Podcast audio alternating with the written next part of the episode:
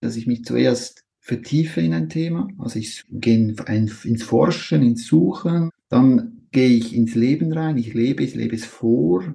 Und aus diesem Erfahrungswissen, also dem Wissen, aus der Erfahrungswissen gehe ich dann in ein Bitten, also in ein Einladen über. Und wenn ich diese Erfahrung auch noch gemacht habe, kann ich dann etwas lehren. Und dann geht's wieder von vorne los.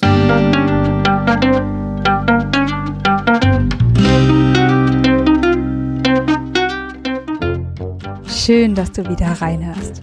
Ich begrüße dich ganz herzlich beim Ich Wir Alle Podcast. Wir bei Shortcuts laden hier interessante Personen ein, die uns zu den Themen Selbst, Team und Werteentwicklung inspirieren. Mehr Informationen zum Podcast, zur aktuellen Folge und unseren Angeboten findest du in den Shownotes und bei ichwiralle.com. Ich bin Martin Permatier und präsentiere dir heute ein Gespräch mit Remo Ruska. Remo engagiert sich für nachhaltige Bewegung in der Schweiz. Er ist in einer Vielzahl von Projekten beratend und initiierend aktiv. So moderiert er auch in unserer Community Haltung erweitert die Themengruppe Verantwortungskultur und Haltung. Für ihn ist es von Bedeutung, dass wir bei der Entwicklung immer beim Individuum und dessen persönlichen Bedürfnissen beginnen.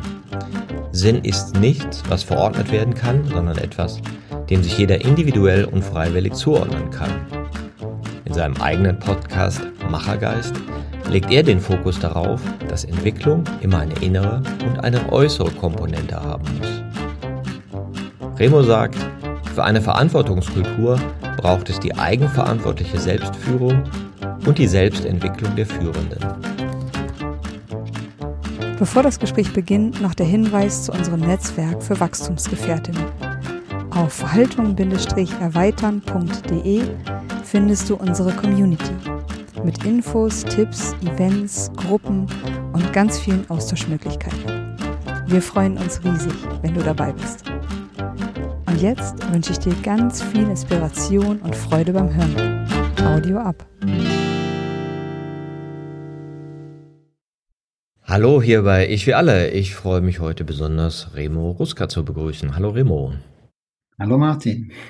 Remo, wir haben uns neulich in Fleisch und Blut gesehen bei der Konferenz für integrales Management von For You and Your Customer und haben dann festgestellt, Mensch, wir kennen uns jetzt schon so lange, aber das war tatsächlich das erste Mal, dass wir uns gesehen haben. Und haben wir dann gedacht, ja Mensch, jetzt sind ja mehr als drei Jahre vergangen seit unserem ersten Podcast. Und wie wäre es denn mal, wenn wir sozusagen sagen, was ist denn so in den letzten drei Jahren passiert? Weil bei dir sehr viel passiert. Und diese Entwicklung wollen wir uns heute mal zusammen angucken und auch beschreiben. Und darüber freue ich mich sehr. Und vielleicht sagst du mal so ein bisschen, wo standst du vor drei Jahren und äh, was beschäftigt dich heute? Ja, vor drei Jahren bin ich, es war gerade der Moment, als ich gemerkt habe, dass ich aus dem mitgegründeten Unternehmen aussteigen darf, weil ich über gewisse, das kann man nachher noch vertiefen, aber über gewisse Schattenthemen von mir gestolpert bin. Das erste Mal bewusst in meinem Leben und, und das eben nicht artikulieren konnte, was gerade passiert. Und dann war es im Dialog mit den Mitgründerinnen einfach besser zu sagen, okay, wir gehen getrennte Wege. Und habe dann neue Initiativen gestartet, bin dann in die Regionalentwicklung reingegangen. So, das ist der berufliche Teil. Privat war es der Anfang von Männerkreisen, von, von wirklich tiefer innerer Einkehr, um sich besser kennenzulernen. Das war dazu mal so der, ja, der Anfang. Der Anfang geht noch ein bisschen weiter zurück als die drei Jahre. Aber das, dort stand ich dazu mal. Ja. Ja, vielleicht bleiben wir kurz noch bei den beruflichen, weil damals haben wir gesprochen auch über Coworking Spaces auf dem Lande. Ja, wie können wir die Ideen der äh, modernen Arbeitskultur aufs Land bringen und die Schweiz, du bist ja aus der Schweiz, ist ja da ein ganz besonderes Land auch noch einmal, glaube ich, weil das Interesse an neuen Arbeitsformen sehr hoch ist.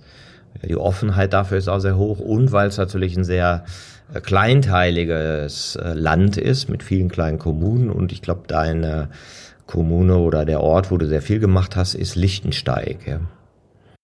Genau, genau. Und wurde jetzt gerade an diesem Wochenende, das letzte Wochenende, mit dem Oscar der Baukultur ausgezeichnet, dem Schweizer Oscar für Baukultur und der Wackerpreis. Und das ist ein Verdienst aller Menschen, die hier eigenverantwortlich, verantwortlich für das große Ganze, für sich selber sich engagieren und für die Kommune.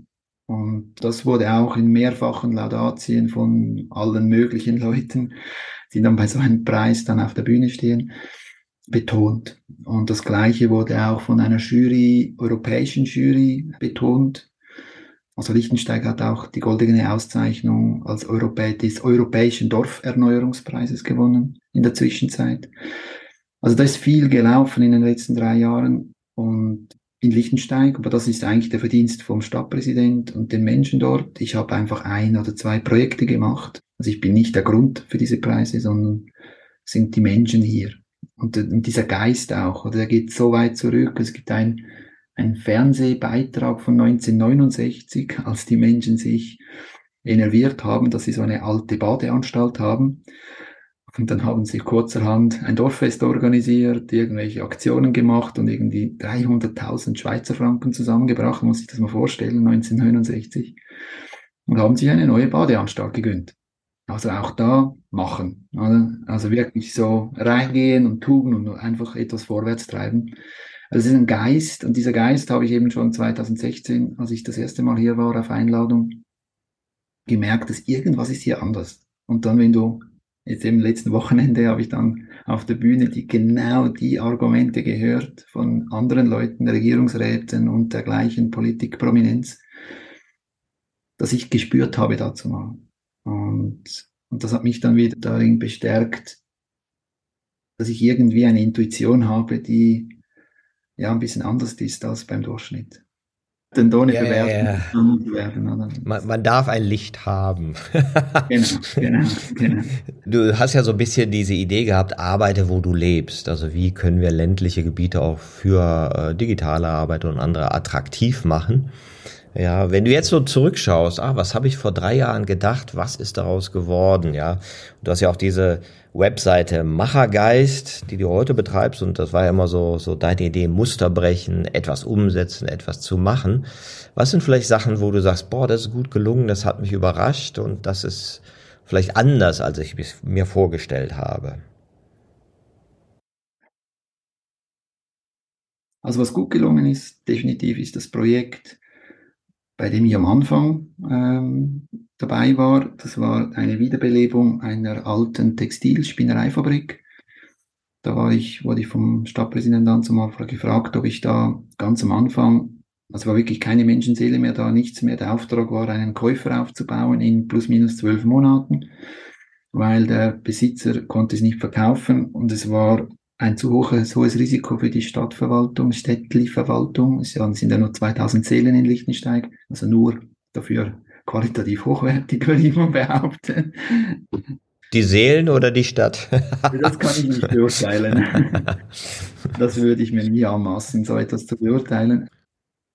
Im Rückwärtsbetracht muss ich sagen, es ist ein Himmelfahrtskommando gewesen, weil eben, wie gesagt, keine Seele, nichts da.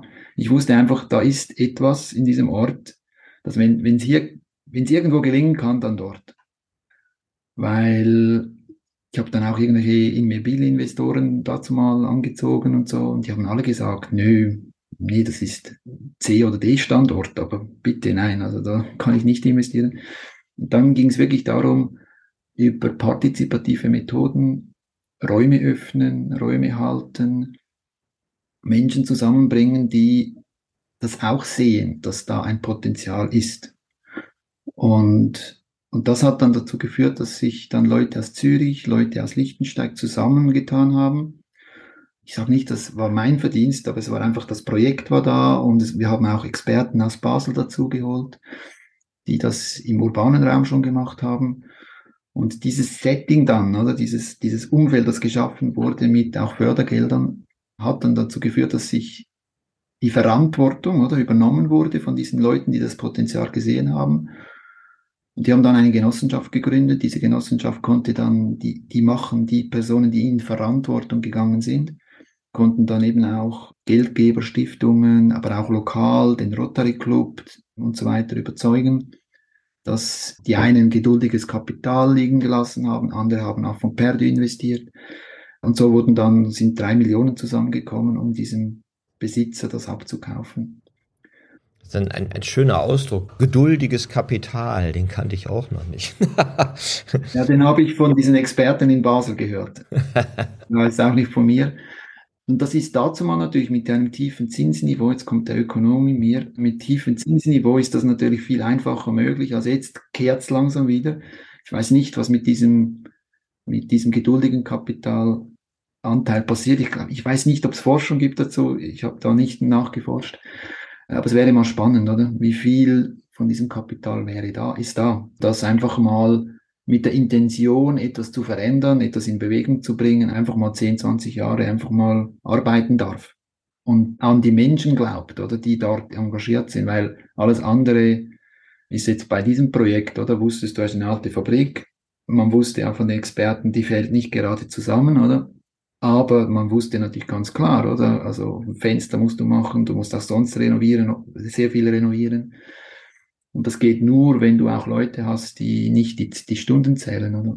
Weil sonst scheiterst du sowieso. Und das ist etwas, das gut gelaufen ist, weil wenn man heute hinschaut, das Ding lebt, oder? Das ist, wenn Leute hierher kommen, das ist unglaublich. Die haben jetzt sogar ein, eine Bühne eingebaut, eine Bühne mit Atmos-Technologie. Also Soundtechnologie auf dem ländlichen Raum. Und das war nur der Verdienst, weil irgend so ein kreativer Kopf aus Los Angeles zurückgekehrt ist der war einer der ersten Mieter in der Zwischennutzung. Und, und die haben dann, Leute, die sich getroffen haben, haben dann neue Projekte gemacht. Eben, es gibt eine junge Bühne dort, es gibt Künstler, Holzkünstler, Maler, alles Mögliche. Und jetzt auf diesem Fundament kann man jetzt, jetzt auch, können Sie jetzt auch Ihre Träume von neuem Wohnen, anderem Wohnen und so weiter überhaupt andenken, oder? Und das ist sehr gut gelaufen. Was nicht gut gelaufen ist, um deine Frage, auf deine Frage zurückzukommen, ist eben diese Annahme, dass Coworking der treibende Faktor ist für Entwicklung im ländlichen Raum. Der Coworking basiert, die Idee an sich ist, ist richtig und würde auch sofort wieder unterschreiben, dass man wieder dort arbeiten soll, wo man lebt, oder? So ein Grundprinzip der Digitalisierung, das ist ja möglich. An dem würde ich festhalten. Nur das Wie oder wie mache ich es? Da kommen die Bedürfnisse rein und die habe ich nicht gesehen. In der Stadt hast du ein nicht erfülltes Bedürfnis von Einsamkeit.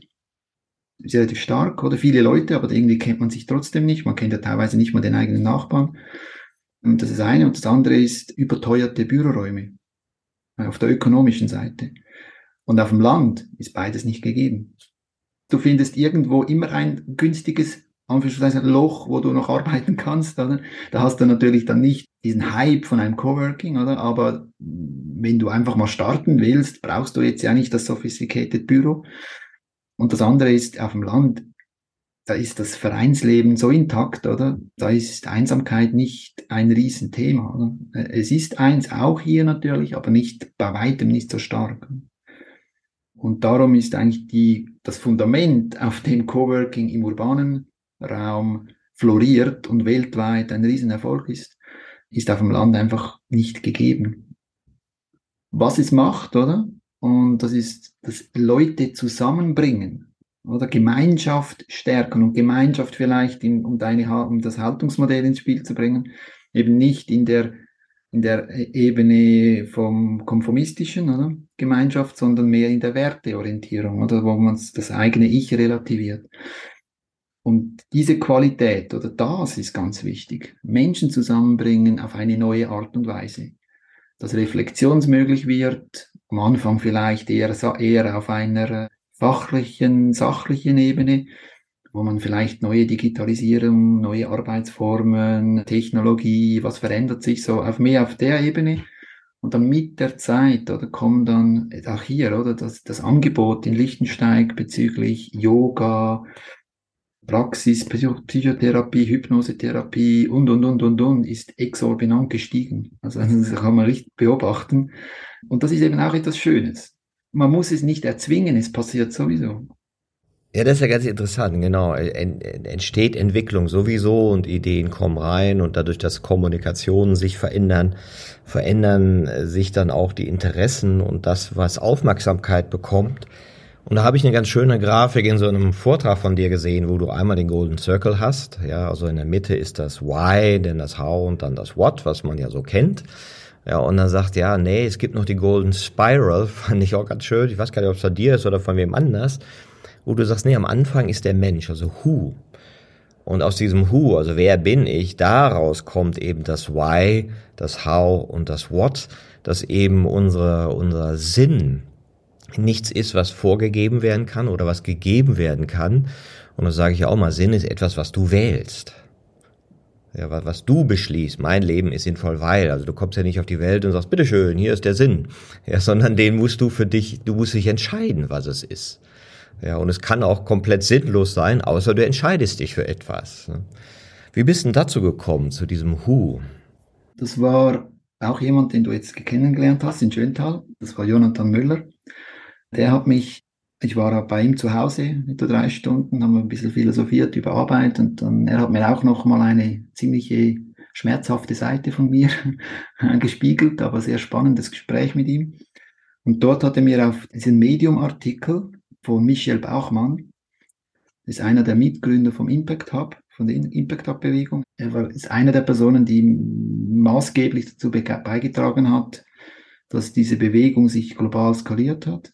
Er hat auch diese League of Entrepreneurs, ist auch seine Handschrift. Und in diesem Artikel, Medium-Artikel Start with Who, not with Why, führt er eben genau das ein, was du gesagt hast, oder diese Spiral, Golden Spiral und nicht Golden Circle.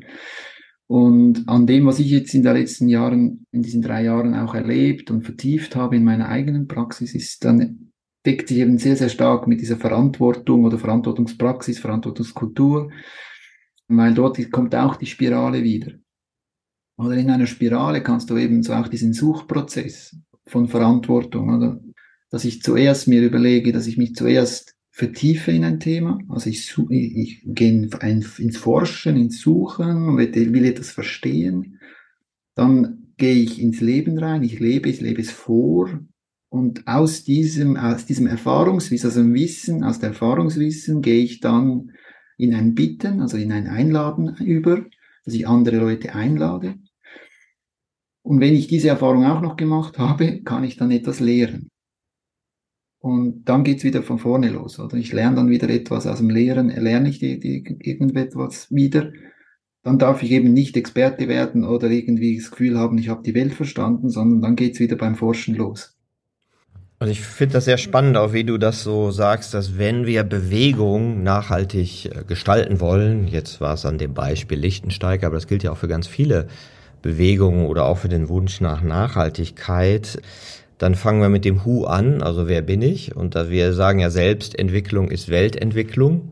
Ja, und, und wie kann es eigentlich einen Raum geben, die Autonomie des anderen zu akzeptieren, dessen Bedürfnisse, die total individuell sind und vielleicht mit meinen überhaupt nichts zu tun haben, und gleichzeitig zu einer Verantwortungskultur zu kommen. Ja, so haben wir auch in unserer Community-Haltung erweitern. Das führst du ja unter anderem die Gruppe Verantwortungskultur und Haltung, um sich darüber mal auszutauschen, weil das ja immer so, so ein, ich sag mal, so ein Dilemma ist. Man sollte, man müsste, man könnte.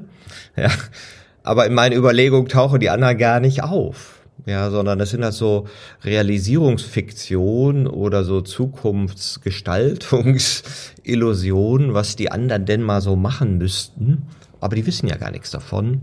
Und ich weiß vielleicht selber auch gar nicht, was ich mal machen könnte. Ne?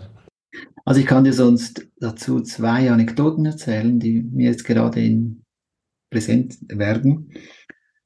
Das eine ist eine Erfahrung, die mit dieser Fabrik zu tun hat. Darum passt sie auch gut jetzt gerade in diesem Prozess ganz am Anfang habe ich auch über Kontakte, die ich habe, zum Kernteam des Klimastreiks Schweiz Kontakt auf, äh, aufbauen dürfen und habe dann die fünf Personen, die im, den Kreis halten, im Zentrum von Klimastreik oder Klimastreikbewegung, hierher eingeladen nach Liechtenstein. Und die waren dann bei dieser Fabrik. Die hatten die Idee, ein Klimakloster zu gründen, also einen Ort, wo ihre Ideen erlebbar werden.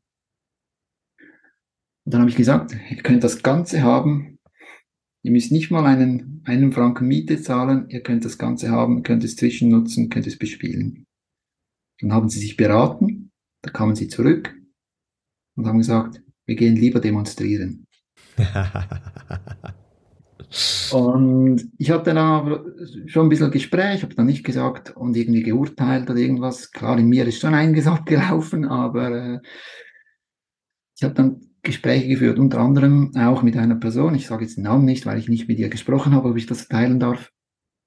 Ich bin dann mit ihr gesprochen und gesagt, hey du, ich habe morgen einen, einen Auftritt an der Fachhochschule über Innovationsmanagement. Magst du auch kommen? Ich mache dann auch etwas über Haltung und so, das war dazu mal schon aktuell. Und dann hat sie gesagt, oh ja, ich habe morgen Zeit, ich komme. Und dann eben Zufälle, oder? Es fällt einem zu ist in diesem Kurs ein Vertreter der Fleischindustrie. Ich, ich ahne, wer es ist. Ich glaube, den habe ich auch kennengelernt. und ich habe dann, ich weiß auch nicht, was mich geritten hat. Ich habe gesagt, wir gehen alle miteinander Mittagessen. Dann sind alle Mittagessen gegangen und auch wieder Zufall, sie sitzen vis-à-vis. -vis. Aber so etwa, also es war noch etwa jemand dazwischen, zwischen mir und diesen Zweien. Ich habe es bis zu mir gespürt, die Spannung. Und am Ende des Tages hat sie mir dann gesagt, jetzt habe ich sehr viel gelernt. Ich weiß jetzt, dass dahinter menschliche Schicksale stehen. Ich kann nicht einfach irgendwas fordern. Oder? Und das Schöne, der Kreis schließt sich jetzt, oder? Sie hat dann, sie hat dann auch ihren Weg gemacht, oder? Und ist dann Teil geworden von einer Initiative, die nennt sich heute Empathie Sta äh, Empathieinitiative, ist aber gestartet als Empathiestadt Zürich. Wir machen auch offene Formate zur gewaltfreien Kommunikation, zur Empathie, Bedürfnissen etc. Und ich habe dann mit ihr wieder Kontakt aufgenommen zum Zukunftsfestival, das wir vor eben letztes Wochenende gemacht. Hier hat der Oswald König gemacht in Lichtensteig. Und ich habe dann einfach ein bisschen unterstützt, ein paar das einfach Kontakte gemacht. Und dann kam diese Person wieder mit dieser Empathieinitiative und hat einen Workshop hier in Liechtenstein gemacht und kam mit Bedürfnissen. Dem Who. Also nicht mehr Sinn oder ich weiß nicht so, oder ich muss die Welt irgendwie sinnvoller machen oder was, sondern es ging um diese Bedürfnisse. Oder? Und ich habe dann, ich habe mir dann danach einfach eingetaucht in diesen Workshop, habe mitgemacht und wir haben dann so, also so Paargespräche gemacht über, habe einfach mal eine, eine Situation aus meinem Leben erzählt und dann hat die andere Person mich gespiegelt und gesagt, ich höre dieses Bedürfnis, ich höre das Bedürfnis, das nicht erfüllt ist. Und dann lernst du etwas über dich selber. Ganz schöne Sachen, machen, oder? Ja, ich finde das total spannend, weil ich glaube, ich habe diesen Menschen aus der Fleischindustrie auch kennengelernt. Okay. Und, und super sympathisch und ich fand es interessant und ich bin ja selbst auch Vegetarier, aber auch zu sehen, wie auch er bemüht ist, um die Gestaltung einer nachhaltigen Welt, um das, was er tut, gut zu machen, um das in einem guten Sinne zu tun und, und uns ganz viel verbindet. Ja, in dem Moment, wo wir die Ideologien wegmachen, ja, in dem Moment, wo ich nicht sage, die Leute, die Generation Z und die sind so, also die, die, die, die ich irgendwie frame und irgendwie eine Packung tue oder die Kapitalisten, ja, das gibt's gar nicht. Und das ist für mich auch mal sehr heilsam. Ich bin ja auch in diesem äh, Unternehmernetzwerk Co-Creator als Moderator tätig, komme in ganz viele Industriebetriebe rein. Und ich staune immer, wie viel die für Nachhaltigkeit tun. Jetzt kannst du sagen, ein bisschen wenig, könnte mehr und so weiter. Die haben das alle auf dem Schirm. Die sind alle tätig, die sind alle richtig bemüht tätig. Natürlich kannst du sagen, ja, dann machen sie aber noch das und dann machen sie da noch das und das stimmt nicht und das ist, könnte anders sein. Aber es ist nicht so, dass da irgendwie Zigarren rauchende Ignoranten sitzen. Überhaupt nicht. Sondern die gute Absicht ist an so vielen Stellen vorhanden, dass es ja darum geht, ja, wie, wie können wir die anerkennen und irgendwie vielleicht auch sagen, ja, okay, du hast auf diese Weise die gute Absicht, bist ein bisschen widersprüchlich in deinem Tun und ich ja genauso. Ich habe ja auch eine gute Absicht, bin aber auch total widersprüchlich in meinem Tun. Genau, also es ist wirklich so dieses wahrhaftige Begegnen, oder? Das hast du ja auch in einem deiner, deiner Charts, diese, diese vier Ebenen von Kommunikation, oder? Also Monolog bis bis auf der Potenzialebene miteinander reden. Und ich würde mal sagen, eben lassen wir den Monolog mal weg, aber die anderen drei, oder? Wenn die drei in Bewegung oder in Dynamik kommen, oder? Und wirklich gesehen werden, dann entsteht, also ich, ja, ich nehme jetzt das Wort Heilung, aber das, es kann dann Beziehungen können, können wieder zurückgerückt werden, sagen wir mal so. Und das ist dieses wahrhaftige Reden, oder? Und das habe ich in den Männerkreisen wieder gelernt, oder? Aber das, ja, es ist, da geht es wirklich nur um, es geht um ganz einfache menschliche Prinzipien, oder? Was ist, für was bin ich dankbar? Und wie sieht es mit meiner Befindlichkeit aus?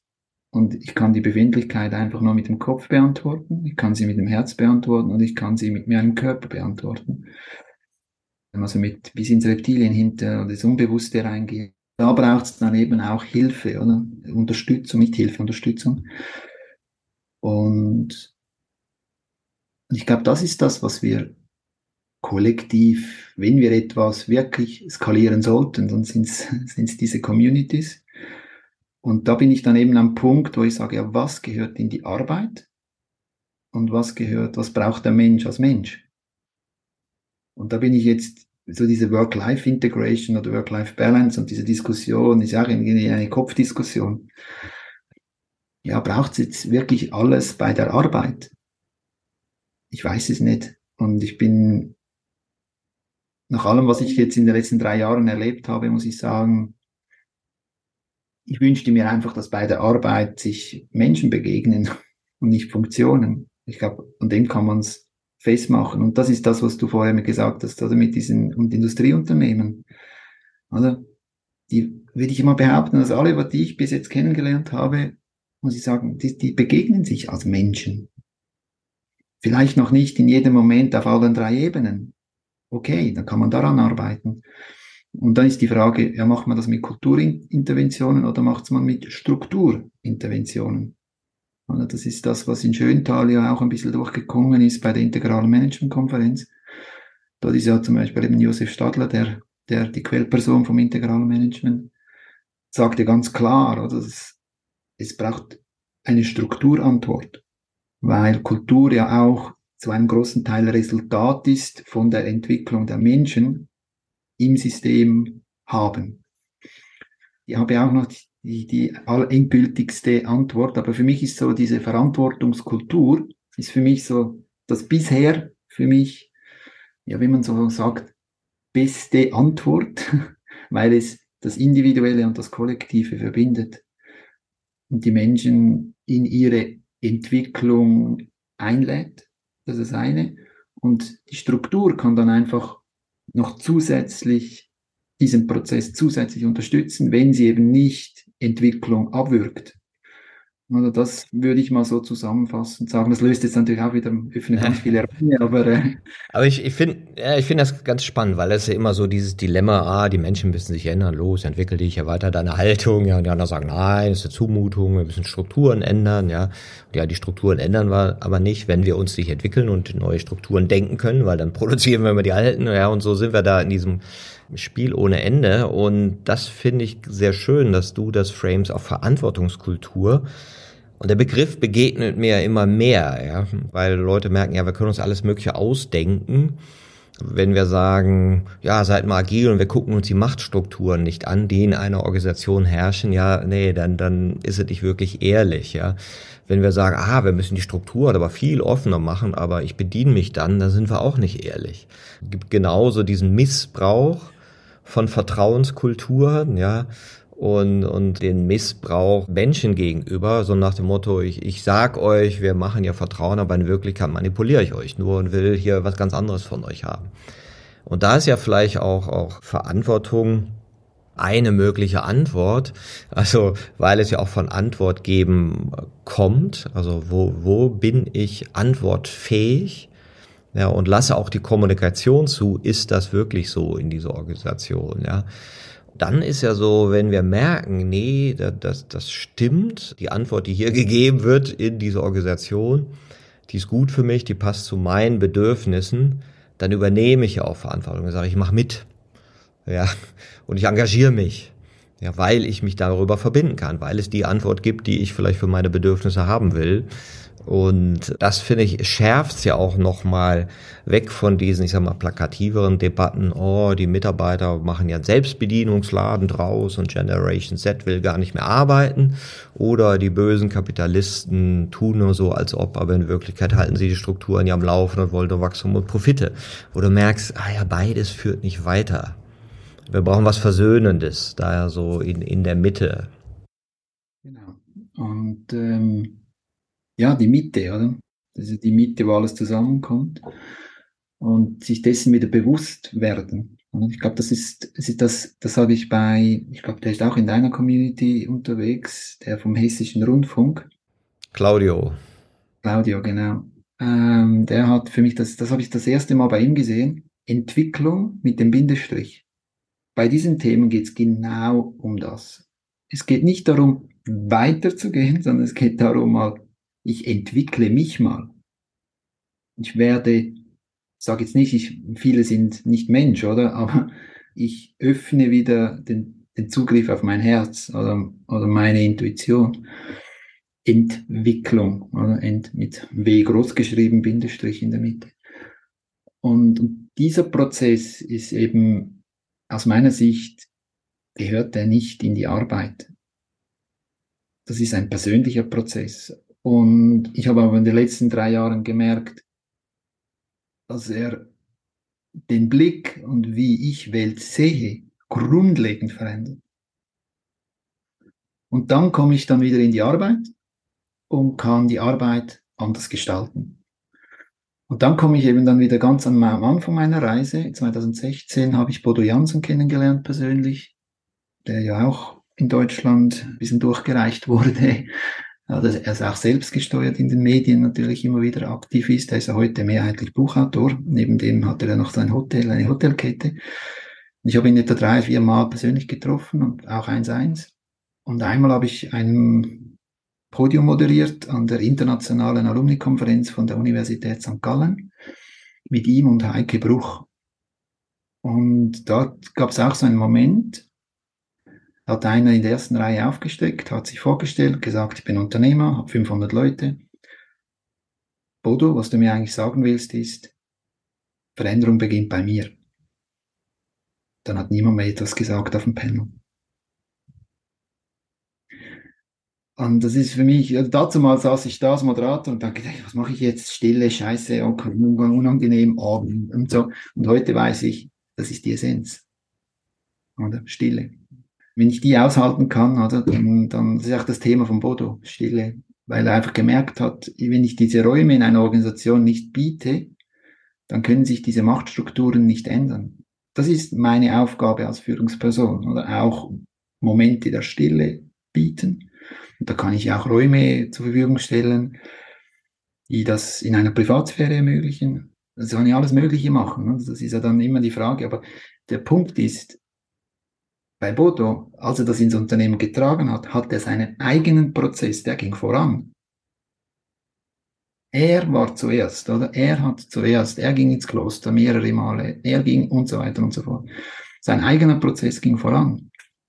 Und ich glaube, das ist das Wichtige, oder? Dass wir, also liebe Chefs, oder? Die, die jetzt hier zuhören, Veränderung beginnt zuerst und ausschließlich bei mir selber das ist auch das, was, oder dann der Potenzialraum, den du schon zu Höhen gezeichnet hast, oder mit den Haltungen.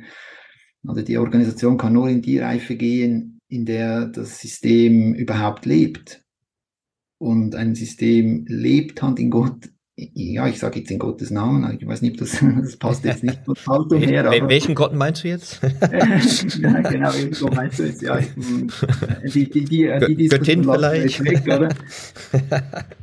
Aber ich kann ja nur eben den Raum halten und Führung ist Raum halten in einer, in einer Veränderung.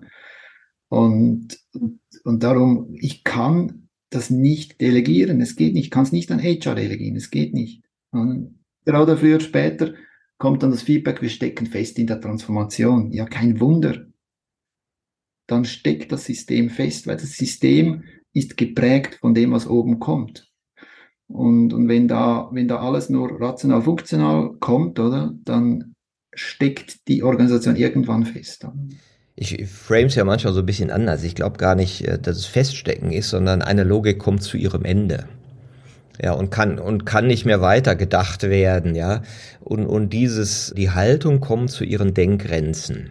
Und du merkst so, hier geht's nicht weiter. Deswegen sage ich ja immer, wenn, wenn du in Entwicklung gehst mit einer Organisation, kommst du zuerst Verschlimmerung. Nämlich das, das Gefühl, wir stecken fest, das geht so nicht weiter. Ja, super. Soll ja auch so nicht weitergehen, soll ja anders weitergehen. Ja, und dieses Reinbringen von einer eigenen Logik lässt sich erstmal haltlos fühlen, weil du sagst, ja wie, bis jetzt war es doch immer so, jetzt, es geht nicht linear weiter. Nee, es, es emergiert jetzt was Neues. Dafür brauchst du die Stille und ich glaube auch, es braucht diese, ich sag mal, reife Differenz der rollengebundenen Teilpersönlichkeiten. Dass du im Idealfall, wie du das sagst, im privaten, in geschützten Räumen mit Freunden, Partner, Partnerinnen, Kindern, anderen Einflüssen, kommunikative Räume, die erschlossen hast, wo du Dinge zum Ausdruck bringen kannst, die du vielleicht in deiner Rolle im Unternehmen noch nicht aus, zum Ausdruck bringst, ja. Wie mal einer sagte, na ja, ich bin dann immer in meine Unternehmen gegangen, in meinen Konzern und habe mich dann damit arrangiert, dass das hier so ist. Und da redet man halt so. Und 25 Jahre lang kam mir das gar nicht komisch vor. Bis ich irgendwann merkte, wie reden wir eigentlich? Ja, und, und diese Spannung, also diese, diese Gefühle, die sonst separat gefühlt werden, privat und, und äh, geschäftlich plötzlich zusammenkommen und du merkst, was mache ich denn hier? Und da glaube ich, war der Corona-Effekt ja so ein Treiber, weil die Rollen näher zusammengerückt sind, das Private und das Business.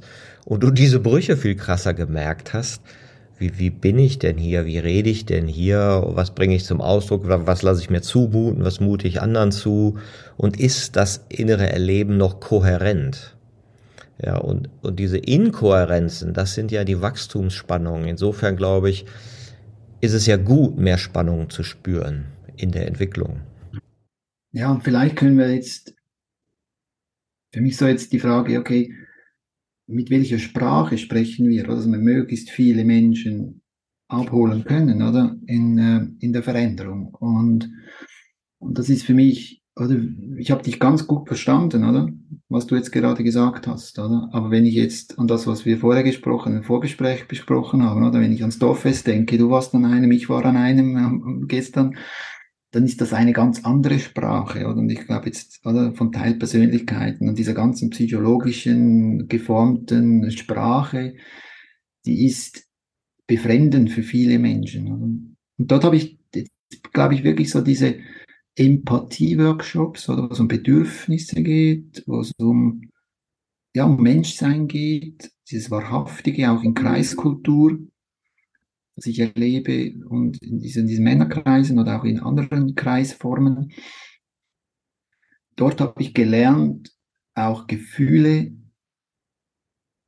ah, zu erkennen und zu halten. Also kann ich meinen Raum halten, meinen eigenen. Und das ist eine Reife, oder? Ich kann heute auch in der Arbeit ganz anders agieren. Und ich glaube, das ist, das ist die Einladung, oder? diese Wege gehen, oder? Und, und dann kann in der Arbeit, dann kann es in der Arbeit wieder integriert werden. Und das ist auch dieses Bild von, von der Lazy Eight, oder? Diese, diese liegende Acht, oder? Und ich glaube, die Aufgabe von Führung ist zu erkennen, wie weit kann ich rausgehen, oder? In die Flügel. Also vor allem, dass ich eine Krise überstehen kann und dann wieder integrieren kann, um dann wieder zu wachsen, zu erneuern.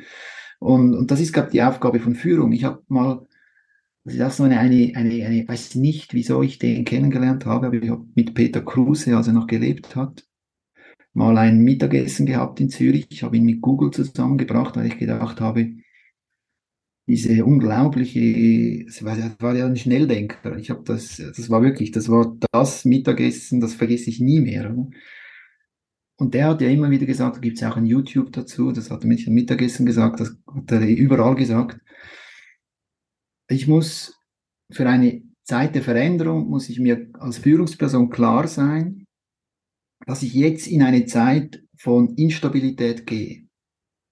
Und wenn ich in eine Zeit der Instabilität gehe, kann das nicht einfach ins Chaos rausgehen, sondern ich muss in diese Instabilität, in diese ja, Unsicherheit reingehen in, im Suchhorizont des Marktes. Also ich muss irgendeine Aufgabe haben, oder? Ich kann es nicht einfach, einfach mal machen, oder? Und darum auch, es geht nicht, oder, dass ich das delegiere an irgendeine Abteilung, weil die kennen ja nicht den Weg, den strategischen Weg. Oder die kennen vielleicht das schon, aber sie kennen nicht das, was die Quellperson oder die, die Person, die die Verantwortung trägt oder die Verantwortung gemeinsam oder eine Geschäftsleitung etc., wo sie hingehen wollen. Und wenn ich das dann zusammenbringe, das mit von Peter Kruse und alles das, was wir erzählt haben, darum glaube ich einfach heute, ja, diese Kulturinseln oder diese ganz vielen probier, ich probiere mal irgendwas, oder, ist alles okay. Das kann man vielleicht irgendwann auf der Reise brauchen oder zum Beispiel ein Kulturclub. Bei BMW gibt es ja diesen Kulturclub, der Resa, Resa gegründet hat. Es gibt auch andere Formen, oder, die du begleitest. Die sind alle wichtig, oder? Aber um es wirklich ins System zu integrieren, braucht es diese Führung, die das zusammenbringt, oder? Mit der Bestimmung, sage ich mal, der Organisation, wo sie hin will. Ich glaube, du sagst auch noch einen ganz wichtigen Punkt. Wie findest du Anschlussfähigkeit, egal wo jemand steht, ja? Und ich glaube, ein Weg ist, was wir auch machen, die, den Austausch in Kleingruppen über eigene Erfahrungen und Erlebnisse. Also kein Quiz, keine intellektuelle Herausforderung, die es zu beantworten gibt, sondern zu sagen, was ist meine Geschichte? Welche Bedürfnisse habe ich? Ja, und, und was könnte ein nächster Wachstumsschritt sein in Verbindung zu der Strategie, die es gerade gibt? Je nachdem, was sie ist. Also was, was kann ich mir die Strategie vorstellen? Ist die attraktiv für mich? und welchen nächsten Impuls sehe ich aus meiner Erfahrung, aus meinem, ja. Und wie kann ich dann eben diese ganz vielen kleinen Impulse in Bewegung bringen und in Kommunikation bringen in Form von Kleingruppenformaten und begleitenden Transformationsprozessen, wo jeder darüber redet, das sehe ich, da stehe ich und so verbinde ich mein Who mit dem Why, was vielleicht strategischer Natur ist. Ne? Um das hier jetzt wieder, ich, ich bringe es jetzt irgendwie hier wieder rein, oder? Das dieses Persönliche, oder? Also ich kann ja nicht über, über meine eigene Reife hinaus wachsen oder das System kann nicht über die eigene Reife hinaus wachsen. Und das ist das, was ich jetzt immer wieder gemerkt habe, oder? Dass diese systemische Haltung, die, die du beschreibst, ich habe immer gedacht, ich verstehe sie. Aber sie verstehen und sie leben ist ein Riesenunterschied. Und ich habe vieles in mir ist noch sehr an Schuldgefühlen zum Beispiel gehangen oder an, an Schamgefühlen und, und sonst noch sehr schwere Erlebnisse. Und die gehen natürlich weit zurück. Und das ist das, was ich irgendwie das da einzuladen, oder? Zu sagen, hey, es ist okay. Wir sind, wir haben alle unseren Rucksack. Es ist okay. Und wenn das diese Arbeit Führungspersonen machen und das transparent zeigen, das ist das, was ich bei Bodo gesehen habe, oder, oder auch bei anderen, oder auch mit, Matt, mit Matthias Twissig, mit dem du gesprochen hast, haben wir auch über seine Arbeit und wie er seinen Vater sieht und so weiter, dass das enorm wichtig ist. Und wenn das gezeigt wird, was Entwicklung wahrhaftig ist und man sich nicht versteckt, oder ich mich nicht verstecke hinter dem, oder dann können sich ganz viele Sachen ergeben. Darum habe ich auch jetzt zum Beispiel offen meine Reflexion des letzten Halbjahres auf LinkedIn geteilt. Meine Partnerin gesagt, du, wieso machst du das nicht so? Ja, einfach, ich, ich muss das nicht für mich behalten. Ich kann ja nicht über diese Themen reden und dann nicht teilen. Also das passt irgendwie nicht. Das gehört für mich auch zur Führung. Klar, ich habe jetzt nicht jedes private Detail geteilt auf LinkedIn, aber ich habe aufgezeigt, die eigene innere Reflexion hat mit dem, was außen passiert, hat es eben was zu tun. Das, das war in den letzten drei Jahren auch so, oder? Also ich habe es im Vorgespräch gesagt, oder wir haben, ich wurde an, an existenzielle Verknüpfungen und Verbindungen herangeführt durch mein Leben. Da war ein Suizid der Mutter meines Sohnes dabei. Da waren Beziehungen zu meinen Eltern, die ich im Detail angeschaut habe, die ich gemerkt habe, die habe ich nicht abgelöst im Sinne einer psychotherapeutischen Betrachtung, sagen wir es mal so. Und diese Themen, die strahlen, also wenn ich zurückschaue, die haben so krass in die Arbeit reingestrahlt, dass es kein Wunder ist, dass diese erste mitgegründete Unternehmung nicht funktioniert hat. Also von meinem Teil. Ich kann nicht für die anderen sprechen, aber für meinen Teil. Und darum verstehe ich heute auch, was es heißt zu führen. Ich kann heute auch einen inneren Frieden gefunden. Ich habe wirklich gesagt, ich habe das letzte auch gepostet, glaube irgendwo. Ich habe einen inneren Frieden gefunden mit meinen Erfahrungen, teilweise auch schlimmen, unangenehmen Erfahrungen in der Armee, in der Wirtschaft auch. Ich habe über Jahre Chefs gekriegt. Das kennst du auch vom Aufstellen. Ich habe Chefs gekriegt, ja, die habe ich einfach verdient. Dazu mal habe ich es nicht so gesehen. Und da führt das Leben einem hin. Die Frage ist, schaue ich hin? Und, und das hat eben viel mit Verantwortung zu tun. Und, und dann kommt mir dieser Motivations, die gibt's auch auf YouTube, von Braveheart. Ist ja ein schlechter Video, wenn man so sagt. Also Film, also der Film, da wird ja abgeschlachtet ohne Ende. Das triggert natürlich auch. Aber wenn ich jetzt zum Beispiel diese Rede, wo William Wallace auf seinem Ross der schottischen Armee bei der Endschlacht, oder? Vorher so die Motivationsrede schwingt und seine Geschichte bis dorthin, oder was der alles erlebt hat, oder? Frau, Kinder, alle verloren, oder? Und dann jetzt, oder jetzt zeigen, klar, das ist natürlich, Rache ist dort ein Thema natürlich, sein Schattenthema. Aber wenn ich nur diese Rede anschaue, nur diese eine Rede, und stelle ich mich oder stelle ich mich nicht? gehe ich jetzt hier rein, oder das ist ein Kontext vor 500 Jahren, glaube ich, oder? Dort hat es überall Schlachten gegeben. Heute würde das anders aussehen. Aber gehe ich hin und schaue ich diese Sachen, die schwierig sind in meinem Leben, schaue ich das wirklich an, oder? Und dieser Suizid, oder? Ich hätte einfach das einfach über mich ergehen lassen, hätte meine Aufgabe gemacht und absolviert und gut ist. Aber dann würde ich nicht hier sitzen und, und einfach sprechen, einfach sprechen können. Oder ich würde emotional das nicht ertragen. Und das ist heute nicht mehr so. Und das ist, weil, oder, weil ich eben diese Verantwortung getragen, ich habe sie dann angenommen, oder?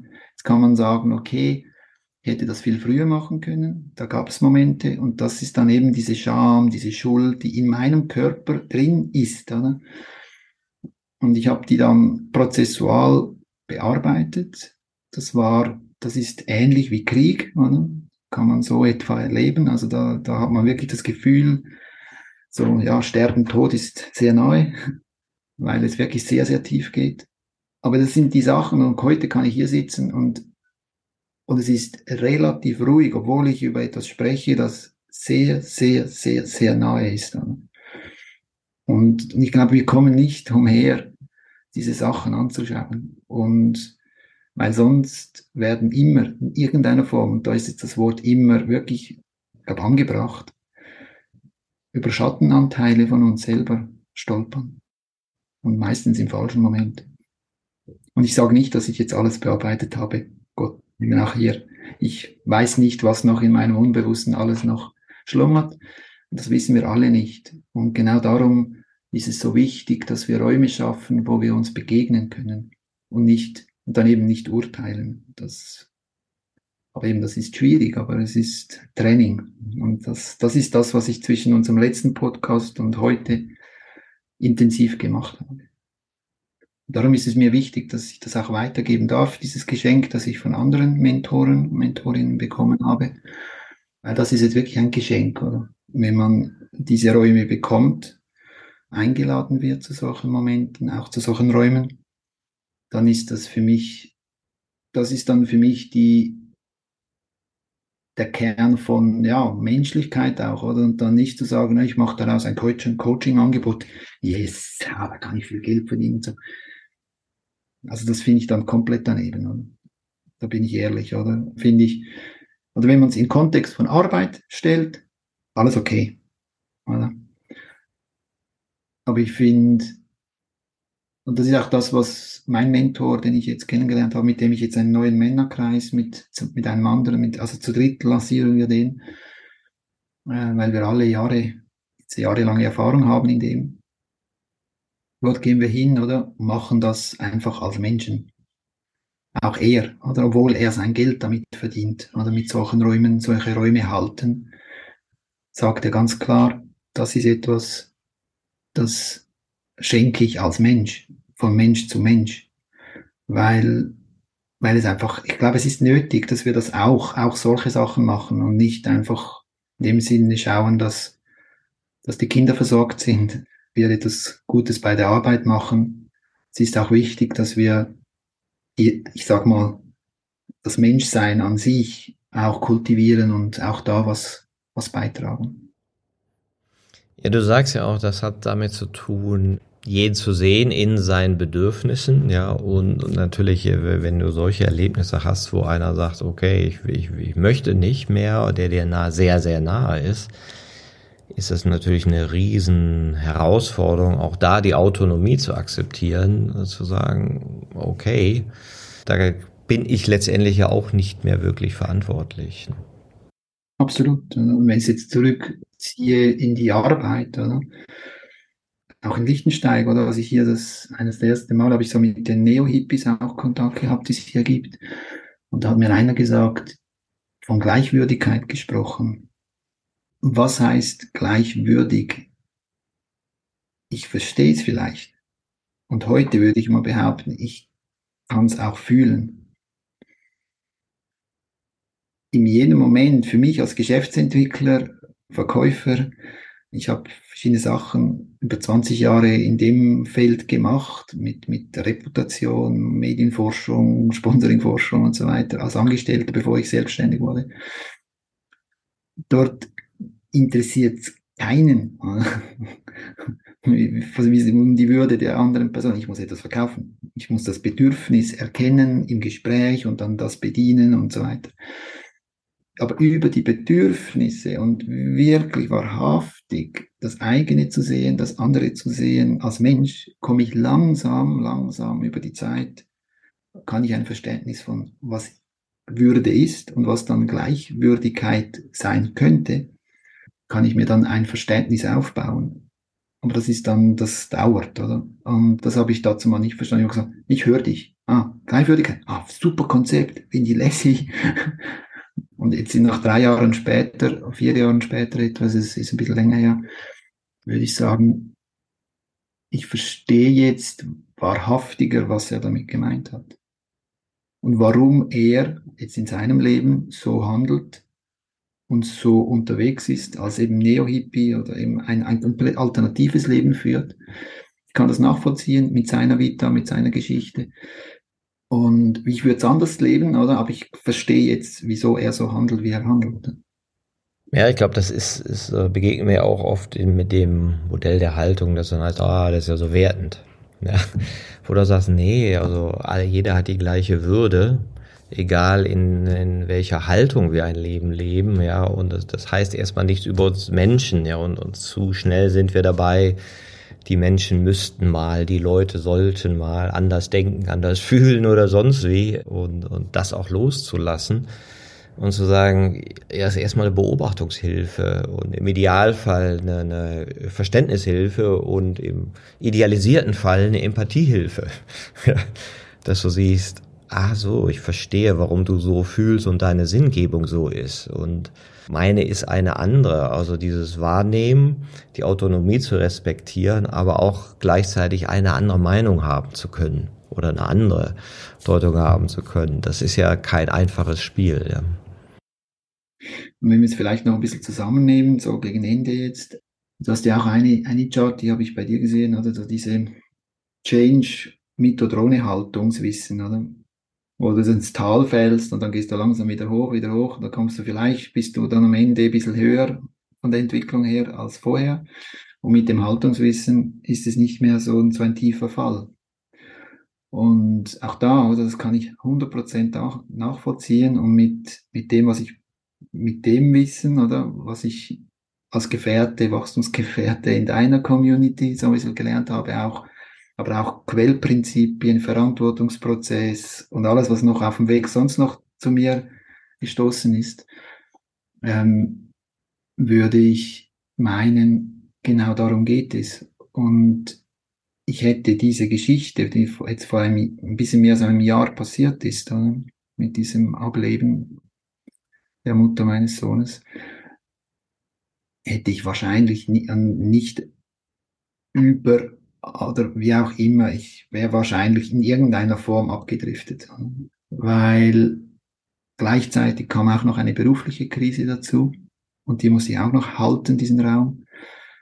Also das war wirklich, es war hochgradig, letzter Sommer war hochgradig krisenbehaftet und mit, ohne dieses Wissen, dass ich am Abend in der Reflexion mir wieder sagen, okay, was geht es genau? Was jetzt? Bleib hier, bleib hier im Jetzt, bleib im Zwischenraum.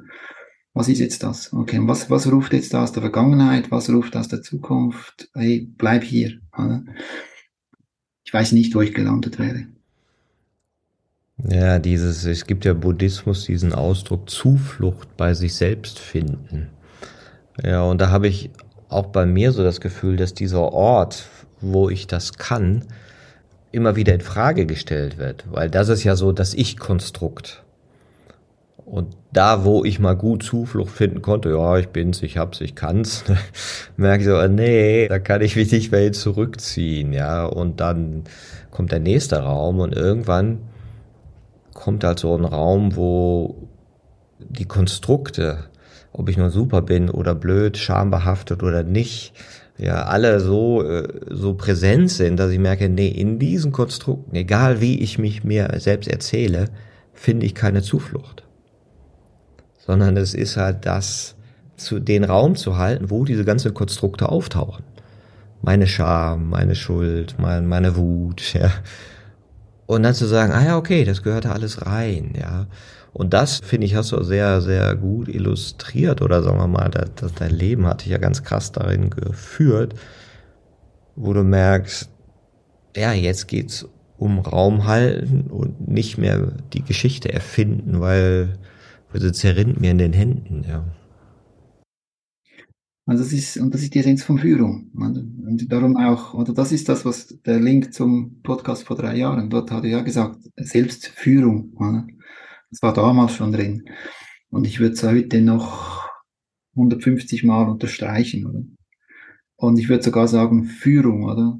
Also wir brauchen mehr Führung, nicht weniger.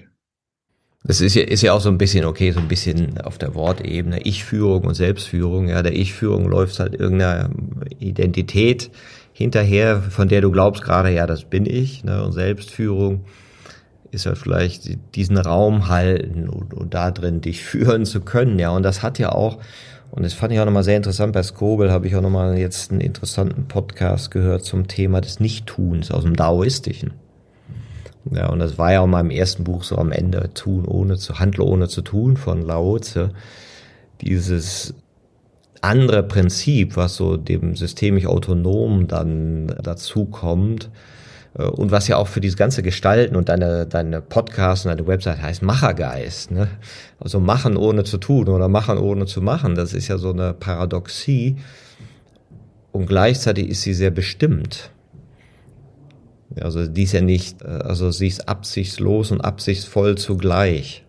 Weil der Raum, den du geben möchtest, der hat eine Absicht, aber was darin erscheint, okay, schauen wir mal. Ne? Und das ist ja eine, eine ganz andere Art von Führung, die aber gleichzeitig wahrscheinlich uns helfen könnte, wenn wir mit komplexen Situationen konfrontiert sind, wo wir gar nicht mehr kontrollieren können weil die Dinge sich so schnell ändern und und und. Ja, und das ist vielleicht auch das Sinnvolle oder das Visionäre, was wieder für Führung in der Wirtschaft interessant ist.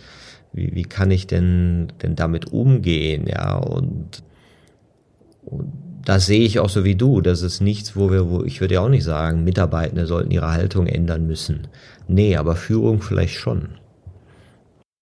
Genau. Also, weil es beginnt bei der Führung.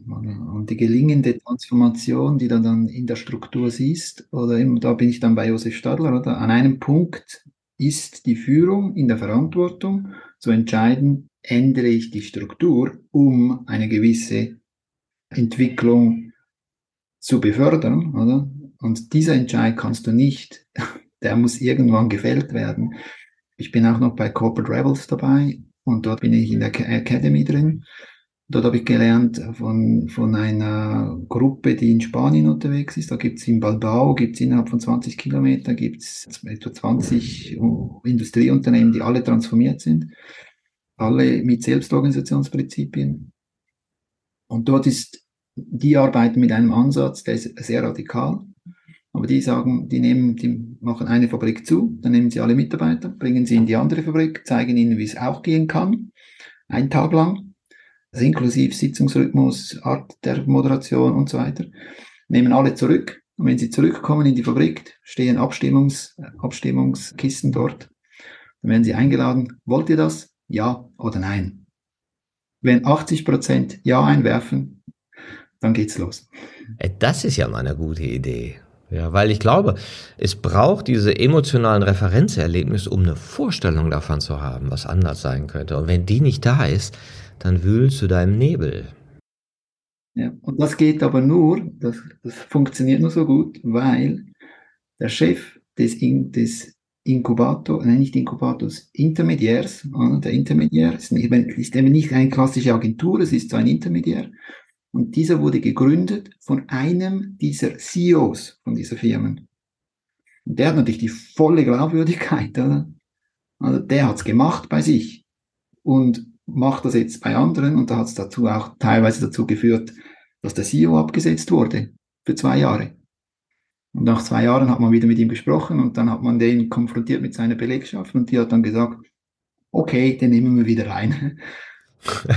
Um, und das hat dann aber auch, aber das hat nur dann, das haben sie nur gemacht, weil auch dieser, eben dieser CEO dieser, von diesem Intermediär ähm, natürlich auch gesagt hat, hey, der hat einen persönlichen Journey gemacht in den zwei Jahren, der ist nicht am, am Strand gesessen, oder? So. Aber das ist ein spannender Ansatz. Ich bin jetzt eben da überlegen mit diesen Kaminfeuergesprächen, die ich nach den Sommerferien mit hier im Pasios starte.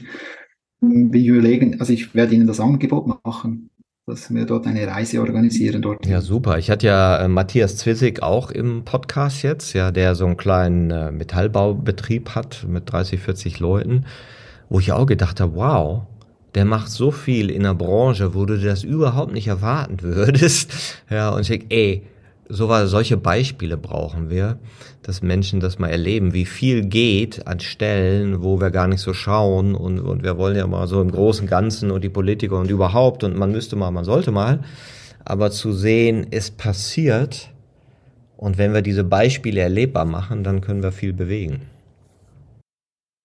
Genau.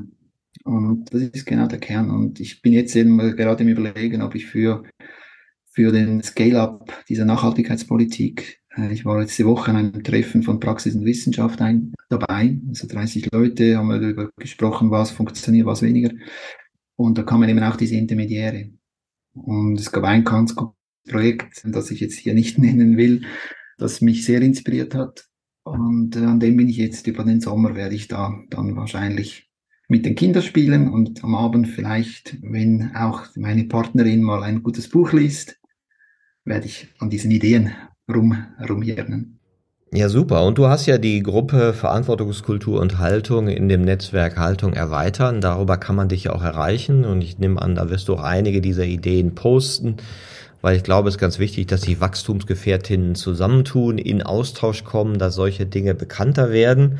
Und wir haben ja, ich glaube, jetzt 750 Leute in der Community. Ich bin guten Mutes, dass das ein Ort wird, ja, wo, wo mehr von dem auch in Bewegung kommen kann. Und ja, ich bin total auch beeindruckt, weil ich wusste jetzt ja auch nicht alles, was in den letzten drei Jahren passiert ist aber auch was mit dir so geschehen ist und bin auch immer gespannt, wie wir in Wirkung kommen. Ja, also wer, wo ist das an welcher Stelle anschlussfähig? Und ich glaube, als wir geredet haben, war ja gerade Beginn von Corona. Also wir können mal sehen, wenn wir drei Jahren wieder reden, wo wir sagen, na Remo, wo sind wir denn jetzt gelandet? In welcher Welt sind wir da gelandet? Ne? Also es wird sehr spannend. War also ein wunderbarer Austausch. Ich danke dir. Ich danke dir, Martin.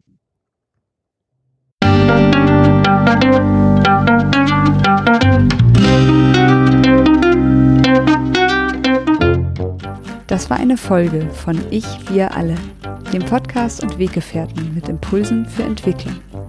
Wir bei Shortcuts begleiten und unterstützen Unternehmen bei der Entwicklung von zukunftsfähiger Führung, Kommunikation, Unternehmenskultur und Design. Mehr Infos zu unseren Angeboten, dem Podcast, der aktuellen Folge und zu unserem Buch Ich, wir alle, 24 Transformationsgestalterinnen geben wegweisende Impulse für die Zukunft, findest du unter www.ichwiralle.com. Wir freuen uns über dein Feedback zur Folge und deine Bewertung des Podcasts bei iTunes. Bitte stell uns gerne Fragen zum Podcast und noch Vorschläge für Themen und Interviewpartnerinnen, die dich interessieren würden. Und zu guter Letzt schau gerne bei uns in Berlin-Kreuzberg vorbei. Wir lieben Besuch.